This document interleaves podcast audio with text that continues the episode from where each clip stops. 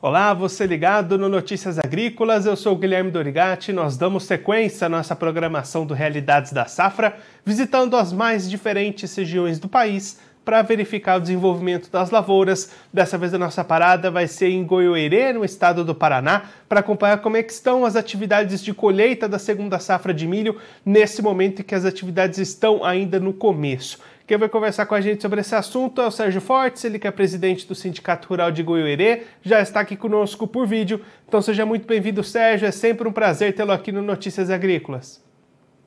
Bom dia, Guilherme. Bom dia a todos que nos ouvem.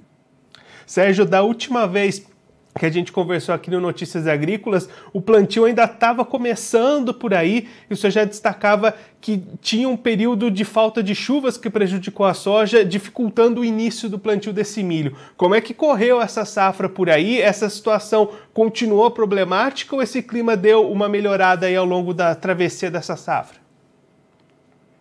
Pois é, Guilherme, o plantio foi complicado de chuva, realmente no, no início bem instável, alguns fazendo replanta ou até nascendo em duas etapas, mas ainda foi razoavelmente bem, né?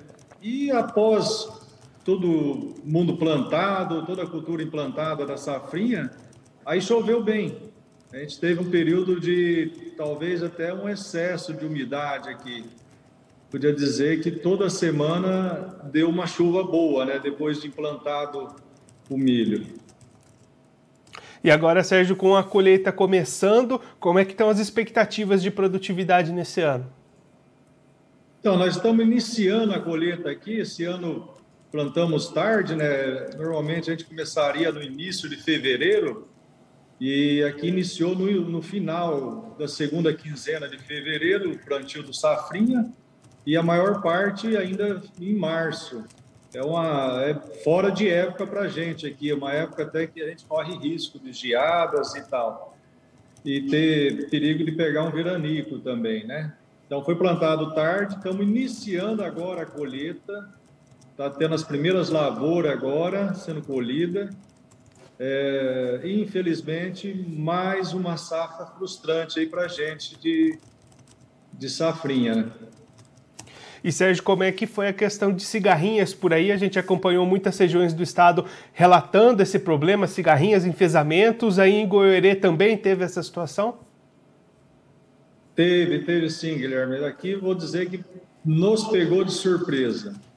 A gente conhecia a cigarrinha, já vinha há uns dois anos né, monitorando, olhando, tendo um pouco de cigarrinha mas como nós temos um grande problema também de percevejo, e alguns defensivos que pegam percevejo também pegam a cigarrinha, não tinha dado nenhum, nenhum tipo de dano. Porém, esse ano teve uma infestação maior e também creio que a quantidade de cigarrinhas infectadas era maior, né?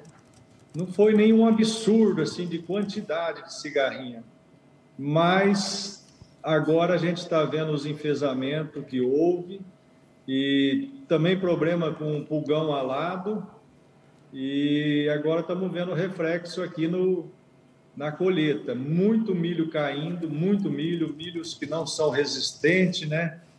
O, o que se ouve mais entre os agricultores agora é procurando variedades resistentes, porque nós vamos ter uma grande perca por causa da cigarrinha.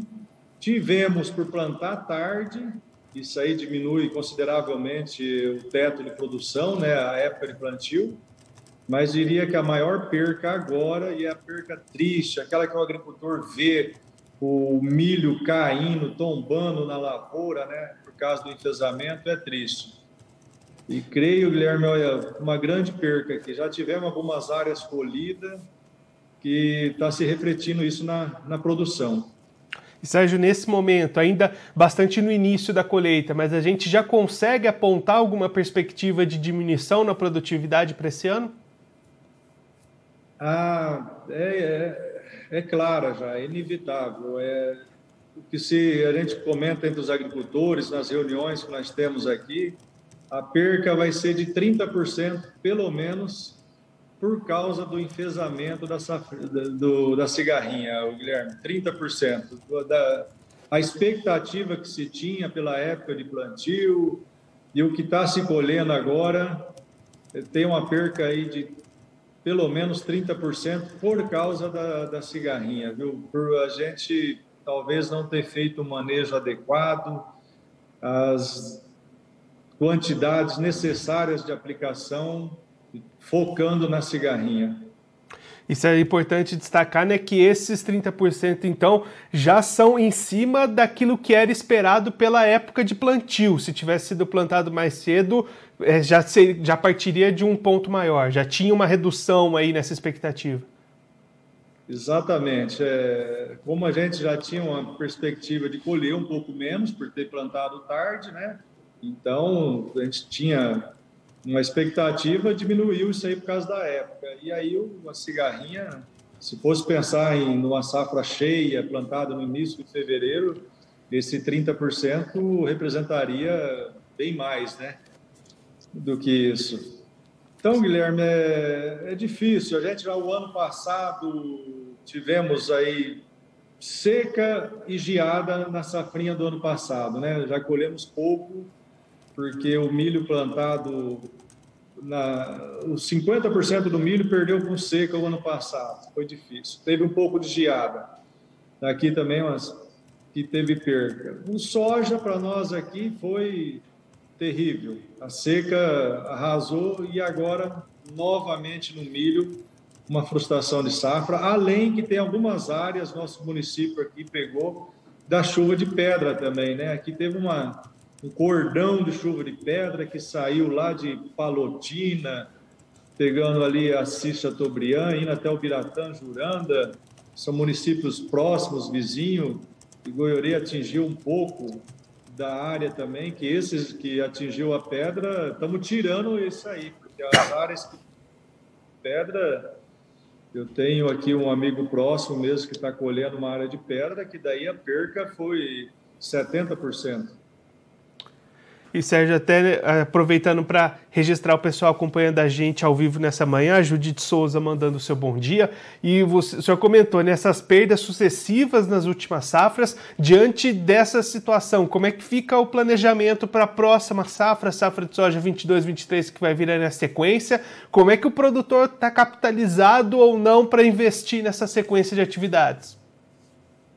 Pois é, né? Como está capitalizado com a sequência de safras assim, né? Nossa região tem muitos arrendatários, né? Esses arrendatários, olha, tiraram toda a sua gordura para para cumprir com os compromissos, né, dos arrendantes aí é, é difícil. A gente vê que as cooperativas acabam, nós temos aqui quatro cooperativas fortes na região, então elas, vamos dizer, acreditando, bancando o produtor, né?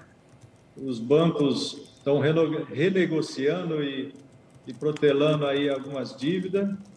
É, é aquela expectativa de que o, a próxima safra seja melhor.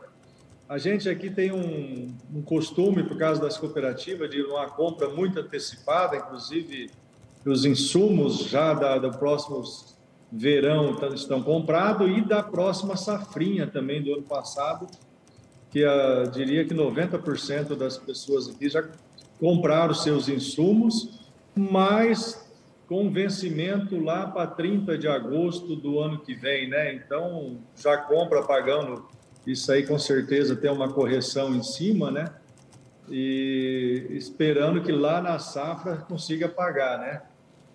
O duro de tão antecipado assim, né, Guilherme, é que a gente não consegue ter ainda a avaliação das variedades, né? Quais que são as variedades que mais suportam uma cigarrinha, que são mais resistentes, e as empresas forçando a venda, que vai acabar a semente e tal, e o agricultor acaba tendo que comprar a semente já do ano que vem, sem saber o resultado deste ano. Isso é, é muito ruim para o agricultor. Sérgio, muito obrigado pela sua participação, por ajudar a gente a entender todo esse cenário para as lavouras aí da região. Se o senhor quiser deixar mais algum recado ou destacar mais algum ponto para quem está acompanhando a gente, pode ficar à vontade. É, o recado que a gente deixa é como um agricultor que é, eu nasci na agricultura e que a gente tem que ser otimista e que a agricultura é um, é um gráfico cardíaco, né, cheio de altos e baixos. Eu diria que agora nós estamos nesse gráfico lá embaixo, né? E que se Deus quiser nós vamos ter aí a bonança aí, vai ter uma próxima safra melhor e, e a gente não deixar de acreditar e não deixar de investir, porque se na hora da colheita a gente tiver um clima favorável, preços favoráveis, que a gente consiga produzir o máximo possível, né? Nunca deixar de produzir por falta de tecnologia, de investimento. Fica um abraço. Sérgio, mais uma vez, muito obrigado pela sua participação e a gente deixa aqui o convite para o senhor voltar mais vezes, a gente trazer os números finais do milho por aí e acompanhar como é que vai ser o plantio da soja, esperando com melhores condições para os produtores aí da região. Um abraço, até a próxima. Um abraço, Guilherme. Esse, o Sérgio Fortes, ele que é presidente do Sindicato Rural de Goiôerê, no estado do Paraná, conversou com a gente para mostrar como é estão as atividades de colheita da segunda safra de milho, nesse momento em que os trabalhos estão começando lá na região. Sérgio destacando que o plantio dessa safra foi feito mais tarde, saindo da janela ideal, o que já por si só diminuiria o potencial produtivo das lavouras. Além disso, a região passou por muito ataque de cigarrinhas e enfesamentos no milho, o que tem tirado a produtividade em cerca de 30% daquele potencial que já estava reduzido no início das atividades. Com isso, os produtores vão emendando mais uma safra com problemas, com queda de produtividade, que prejudica as contas, descapitaliza o produtor, inclusive para investimentos nas próximas safras. A expectativa de todo mundo lá na região é que a próxima safra de soja 22-23 tenha melhores condições e aí o produtor possa voltar a se reequilibrar nas contas, voltar a ter um desempenho positivo, essa é a esperança do produtor lá de Goiânia, no Paraná. Bom, eu vou ficando por aqui, mas a nossa programação continua. Notícias Agrícolas, 25 anos ao lado do produtor rural. Participe das nossas mídias sociais no Facebook Notícias Agrícolas, no Instagram, arroba Notícias Agrícolas e em nosso Twitter, arroba Notiagre.